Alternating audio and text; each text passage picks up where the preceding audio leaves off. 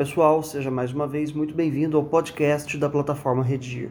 Hoje a gente vai falar sobre um tema muito importante que é os impactos sociais da geração neném no Brasil contemporâneo. Nós estamos hoje aqui com a professora Gislaine Boazzi e eu sou o Gustavo Fechos. Nesse programa a gente vai falar em três blocos a respeito deste tema proposto. No primeiro bloco a gente fala sobre tema, tese, repertório sociocultural, estruturação de argumentos possíveis para o projeto do texto, para que no segundo bloco a gente aprofunde a discussão e entenda mais pormenorizadamente as possibilidades de enfrentamento deste tema, dessa discussão. Finalmente, no terceiro e último bloco, a gente fala de proposta de intervenção social para resolver é, o problema abordado por nós. Então, vamos lá. Professora Gislaine, como que a gente pode é, entender o tema e, e começar essa redação? Olá, Gustavo. Olá, equipe da plataforma Redigir. É sempre uma satisfação estar aqui com vocês. Para a apresentação desse tema, eu vou mobilizar uh, recorte, um recorte do próprio gráfico de apoio. 11 milhões de brasileiros de 15 a 29 anos não trabalham nem estudam. Está aí configurada então a geração neném ou geração desengajada. Esses dados, é, quem nos fornece é a OCDE, Organização para a Cooperação e Desenvolvimento Econômico, uma organização intergovernamental composta por 37 países membros, cujo propósito é estimular a economia. Legal você ter colocado aí, inclusive, um sinônimo já inicialmente para a geração neném, que é a geração desengajada porque o aluno, ao longo dessa redação, há de precisar escrever tantas vezes, não é mesmo? Geração nem. Então, para evitar essas repetições que sejam evitáveis, é legal a gente lidar com a possibilidade desses sinônimos que o próprio texto de apoio nos dá, nos, nos dá a dica. Né? Se a gente estiver atento, a coletânea é sempre capaz de nos posicionar a esse respeito. Bom, agora com relação à possibilidade de repertório sociocultural, que é um aspecto não indispensável para a introdução e sim para o texto, mas enfim, é muito comum que haja repertório desde a introdução. O que, que você nos sugere? É possível emprestar de Manuel Antônio de Almeida, em Memórias de um Sargento de Milícias, a personagem Leonardo, que se tornou o célebre herói às avessas, perfil nada exemplar dessa personagem por não estudar nem trabalhar. Ah, legal principalmente porque a gente pode com isso é, aprender a usar é, parte daquilo que a gente estuda nas aulas de literatura mesmo para a constituição do repertório. Então, todo mundo passou pelo estudo do século XIX, certamente é, teve, teve chance e oportunidade de estudar é, o Manuel Antônio de Almeida, Memórias de um Sargento Milícias, que é um romance, de fato, bastante emblemático é, neste momento da literatura brasileira. Então, a personagem exatamente não trabalha nem estuda. Muito pertinente é, essa lembrança. Agora, com relação aos argumentos, que tem é, íntima relação com o projeto textual, que está ali na competência 3, sendo avaliado na redação do Enem. Como que a gente pode organizar essas ideias para o desenvolvimento é, dessa discussão aí ao longo do texto? Veja bem, estamos lidando não com uma, mas sim com duas situações problema não estudar e não trabalhar. É, como eu disse, 11 milhões de pessoas entre 15 e 29 anos estão inseridas nesse universo. Não estudam ou deixam de estudar, por quê? Quer dizer, apontar as causas aí, né? Uhum, porque em meio à recessão da economia e à falta de perspectivas, não acreditam na formação escolar, na formação acadêmica, como um caminho seguro à empregabilidade. E não trabalham por quê? Quer dizer, outra causa aí, né? Por conta do desalento, por conta da ascensão da tecnologia robótica que, no entender de muitos, tem tomado as frentes de trabalho.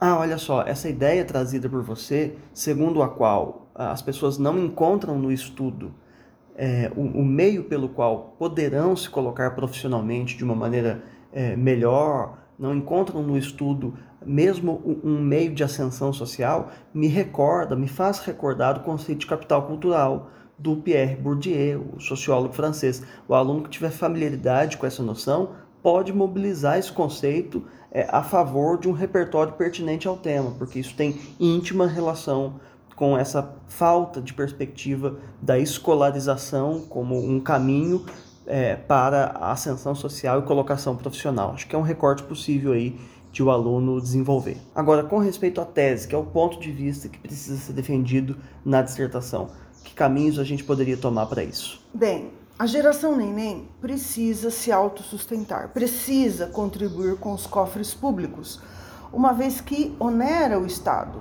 Veja bem, não contribui, mas usa a Previdência, usa o Sistema Único de Saúde, etc. Quer dizer, a geração neném, ela mesma precisa ser superada, né? A gente precisa, como sociedade, criar caminhos para a superação deste desengajamento. Então, passando agora ao segundo bloco, a gente terá a oportunidade de aprofundar um pouco essa discussão. Então, professora, por que, que a gente chegou no Brasil a triste marca de 11 milhões de pessoas nesse recorte aí de 15 a 29 anos que não trabalha nem estuda? A respeito desse universo de pessoas que não estudam, preciso citar um outro dado numérico. Segundo o INEP, a evasão universitária chega a 3 milhões anuais. Bom, é de se presumir que isso também impacte a economia, né? Porque além da perda social, há a perda material, econômica, da força de trabalho mesmo do Brasil, né? O Estado gasta com o ingresso e a viabilidade da universidade para tantas pessoas e mais tarde elas abandonam a universidade. A verdade é que o Brasil não tem dado conta de absorver em postos de trabalho adequados todos os trabalhadores que fazem uma graduação. Há hoje quase 4 milhões de brasileiros que fizeram faculdade e não encontram uma profissão que exija a conclusão do ensino superior. Soma-se a isso algumas situações, como a falta de segurança pública, se você considerar os estudantes que moram em municípios ou em bairros periféricos das grandes cidades. Beleza, a gente conseguiu agora iluminar um pouco a condição do, do não estudo, mas e agora a outra dimensão desse tema que é o trabalho? Não trabalham por quê? Há nesse universo não só pessoas que encontram as portas do emprego formal fechadas. E nem todas é, optam pelo emprego informal, né? Sem dúvida. Mas há também pessoas que desistiram de procurar trabalho. São os desalentados, pessoas que já perderam as esperanças de encontrar um trabalho. Os motivos são inúmeros. Há estudiosos que, é, muito embora reconheçam a limitação do mercado de trabalho, que hoje não absorve 14 milhões de desempregados, segundo estimativas oficiais, é, há estudiosos que consideram também a falta de ambição, de garra da chamada geração neném, entre os quais os desalentados. Daí é, vamos tocar num outro ponto sensível, que é a vulnerabilidade dessa população, o que afeta seu próprio equilíbrio socioemocional. Pois é, mas por outro lado também um pouco, é, enfim, difícil imaginar que uma das motivações principais da geração neném tem relação com o fato de que as pessoas não tenham ambição ou garra ou força de vontade. Isso me parece um argumento, enfim, um, um pouco difícil de defender. Mas, de todo modo, existe mesmo uma perspectiva que vai justificar esse contingente por este caminho que, reitero, a, a, a meu ver, é um pouco frágil. Mas olha lá, a falta de equilíbrio socioemocional, que de fato esse sim me parece um aspecto relevante, é apenas um dos motivos que você diz serem, na verdade, inúmeros, né? Sim. Podemos também citar o ageísmo, que é o preconceito em razão da idade.